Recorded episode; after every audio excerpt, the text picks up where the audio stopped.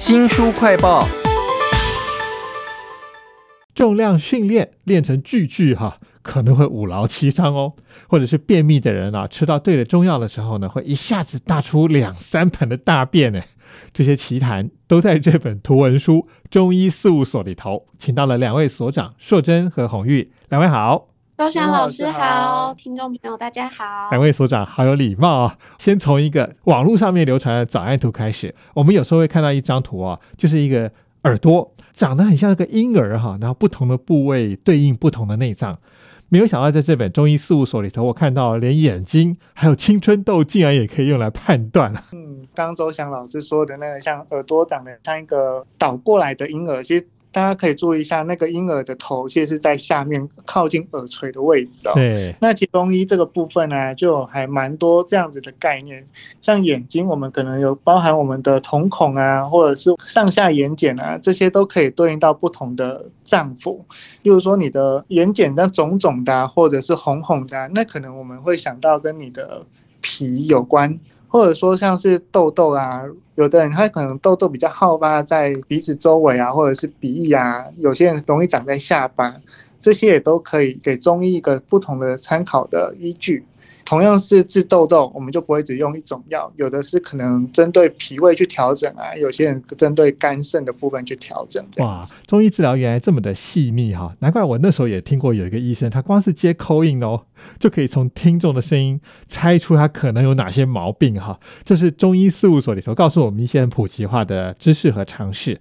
那在这本书里头呢，其实介绍了很多很基本的概念啦。有一个点我觉得很重要，就是到底什么样的病是可以优先去考虑先看。中医的，哎，不知道大家有没有看过中医诊所门口都有贴一个布条，原来感冒可以看中医，有有有，我也看过。对对对，那后来现在最近是火烧火烧心也可以看中医。这些其实对于中医师来说，这些情况下看中医是一个再正常不过的情形，是非常正常的，正常到我们会觉得竟然需要贴红布条来告诉大家，所以我们就很可惜，原来有很多人不知道，有很多的疾病是可以寻求中医帮忙的。所以是像是一些平常我们常见的一些什么消化道的问题啊，或者说一般的感冒啊，其实我觉得都很适合看中医，尤其中医强调脾胃的重要性。所以有一些消化系统的问题啊，其实都是可以找中医来看。另外的话，其实像现在有很多像是过敏性的疾病啊，除了吃西药来控制之外呢，也可以配合中药来治疗。其实我看中医事务所的时候，会让我那个恐病症啊又发作，有时候会不舒服，但是你找不出那个毛病来的时候，你就疑神疑鬼啊。那我这种不舒服又找不到的病呢，其实看中医，我觉得应该也是相当有帮助的啊。在书里面其实还有介绍很多很具体的病症啦，比如说减重啦，或者你咳嗽都咳不好哈。那我看到有一个病呢，名字就很有趣，叫心虚，这跟我想到的心虚应该不一样吧？不一样。一般人想到心虚，可能是做了什么亏心事。可是我们中医常常讲的心虚，心这个脏腑有心气虚、心阳虚，导致可能会有临床上会表现出睡不着啊，比较容易累啊。如果是心阳虚的话，会容易有手脚冰冷的问题。如果今天是心虚的人，日常生活会有大大小小的小毛病，但你不觉得那样子是生病了？但其实你有可能可以透过中医去缓解这样子的问题的啊！原来我是心虚的毛病啊！虽然是两个中医学系的学生所写的书，但是我觉得你们挖出了一本古书，让我看的非常有意思，好像小说一样哦。原来像是干眼症啦、便秘啦、失眠啊，古代就有，而且啊，书里面描写这些病症的困扰，还有那个神医啊，怎么样使出神招。药到见效，像我一开始讲说，哦，一下就大出两三盆的大便，到底是什么样的书会写这样的东西啊？其实我们中医学生在学校上课，就常常会看这些古籍。现在的医学生常常需要把。临床上看到的病人做一个整理，也就是 case report。古代的医案，它也会记载在一些古籍上面。那我们就可以透过那些医案，大致上看得出来他们以前的生活模式，然后还有他们是怎么治病的，还有临床的表现是怎么样。周翔老师觉得这些我们放上去短短的一些古籍上的文字很有趣的话，其实我们也是看很多，觉得没有那么有趣。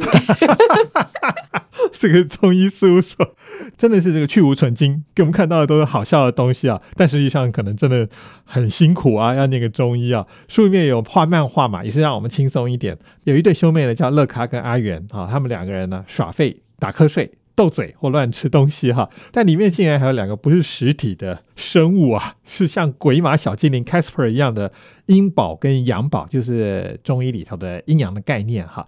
那有一张图呢，这两位好像有出来哈，我觉得非常有趣的，就是那个五行相生相克。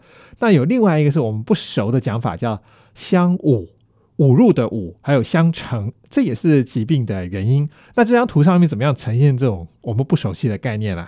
首先，我们想要先讲一下我们这本书里面的插图是找顽童联合跟我们一起合作的，因为要出书的关系，我们比较没有办法像以往在 IG 分享的那样子很随性，需要把风格统一，所以我们最后决定还是找专业的绘师来帮我们做这个协助。刚刚提到的那个相乘相侮的部分，所谓的相乘相侮，就是建立在人体常常会讲中医有五行嘛，木、火、土、金、水相生相克的关系。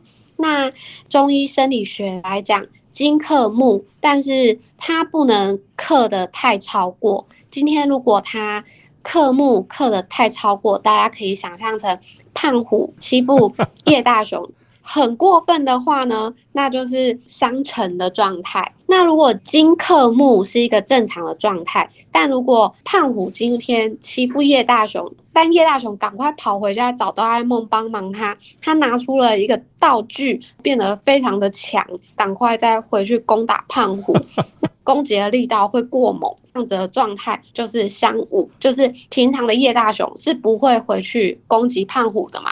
但今天可能个体机能出了什么状况，叶大雄变得过分的强壮，那他可能会去反扑攻击胖虎的状况。那在中医来讲就是相侮。那不管是相乘还是相侮，它就代表一个个体的机能，它已经不是一个正常的状态，它是失衡的。那这样就有可能会让一个人出现各种大大小小的生病的状况。用这种角色扮演的方式来。告诉我们中医的概念，我觉得真的是非常棒哈。其实这样 cosplay 的概念还可以用在中药材上面啊，比如说君臣佐使。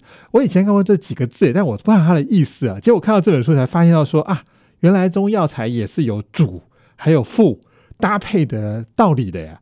其实对中医来说啊，每一个人有不同的症型啊。用药上面也蛮复杂，所以用药呢就很像是在带兵打仗这样子。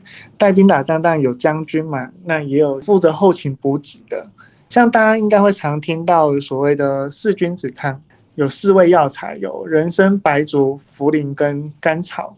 负责将军的角色呢，就是我们的人参、白术作为一个辅佐的一个成药。那另外呢，茯苓可以跟白族互相做一个搭配。他们可以达到一个健脾燥湿的效果。原来中药材里面竟然也有主攻跟助攻的角色啊，都在中医事务所里头啊。题材真是五花八门，有些我真的想不到。例如说，中医可以看宠物，哎，这还蛮多的。因为其实虽然说好像南部比较少一点，但是北部还蛮多有中兽医的诊所。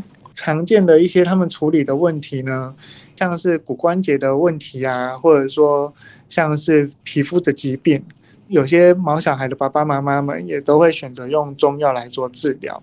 动物可能会有癌症的问题，所以它也可以合并用中医做治疗、做调理。很难想象一只猫或狗啊贴了一个膏药是什么感觉。中兽医真是一个非常不熟悉的概念，里面还有很多高科技、很潮的中医哦，比如说针灸，现在用镭射，还有可以取代手指哈，就可以帮你测脉搏的脉诊仪，都在这一本中医事务所当中啊。非常谢谢两位所长硕珍跟红玉来到节目当中为我们介绍这些有趣的中医常识，谢谢您，谢谢谢谢周翔老师，谢谢周翔老师。新书快报在这里哦，包括了脸书。YouTube、Spotify、Podcast 都欢迎您去下载订阅频道，还要记得帮我们按赞分享哦。你有看过中兽医这样的诊所吗？你对于中医还有什么疑问，都欢迎给我们留言哦。我是周翔，下次再会。